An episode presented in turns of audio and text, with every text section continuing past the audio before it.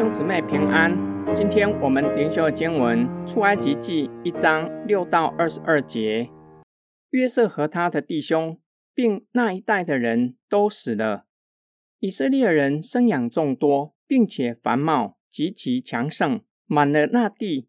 有不认识约瑟的新王起来治理埃及，对他的百姓说：“看哪，这以色列民比我们还多，又比我们强盛。”来吧，我们不如用巧计待他们，恐怕他们多起来，日后若遇什么征战的事，就联合我们的仇敌攻击我们，离开这地去了。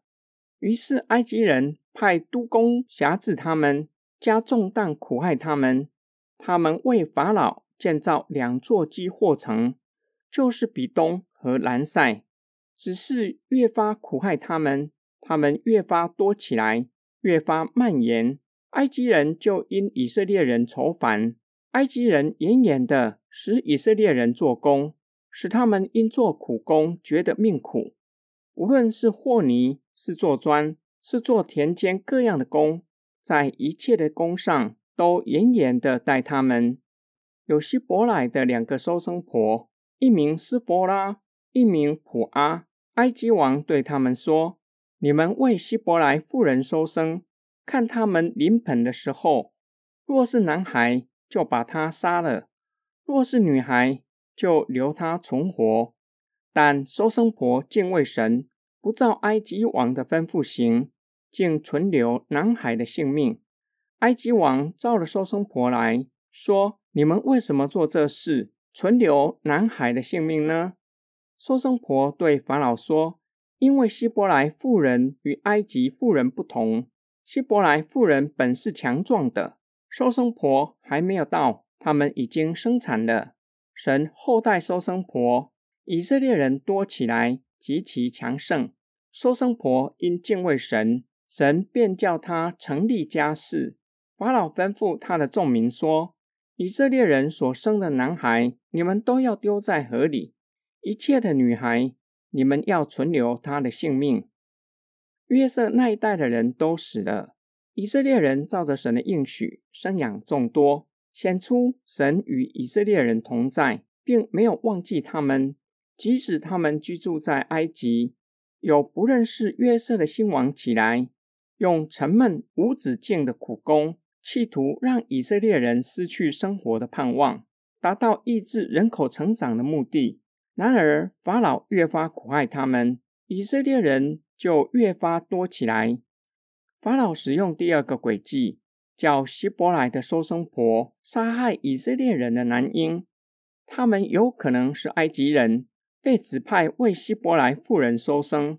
因为法老企图杀害男婴，不可能用希伯来人执行这项的任务，指派两位收生婆，可能想要让希伯来妇人。在没有收生婆的协助下难产，自然达到抑制人口的目的。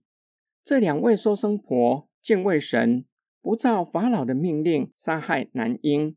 他们回报法老，因为希伯来妇人比埃及妇人还强壮，在他们还没有来到之前，就把孩子生下来，捡好脐带，找不到机会弄死男婴。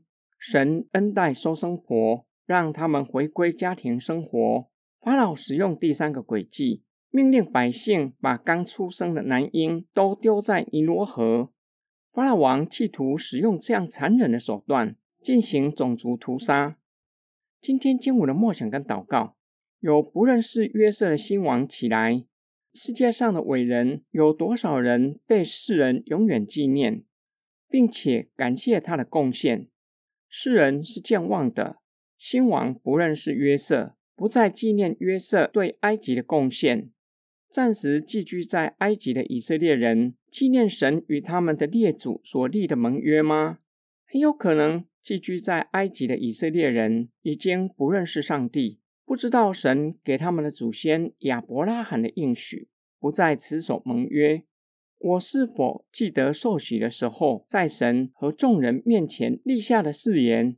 愿意一生相信，愿意参与在基督的身体，也就是教会，委身于神的家，与弟兄姐妹一同敬拜神。一同侍奉神。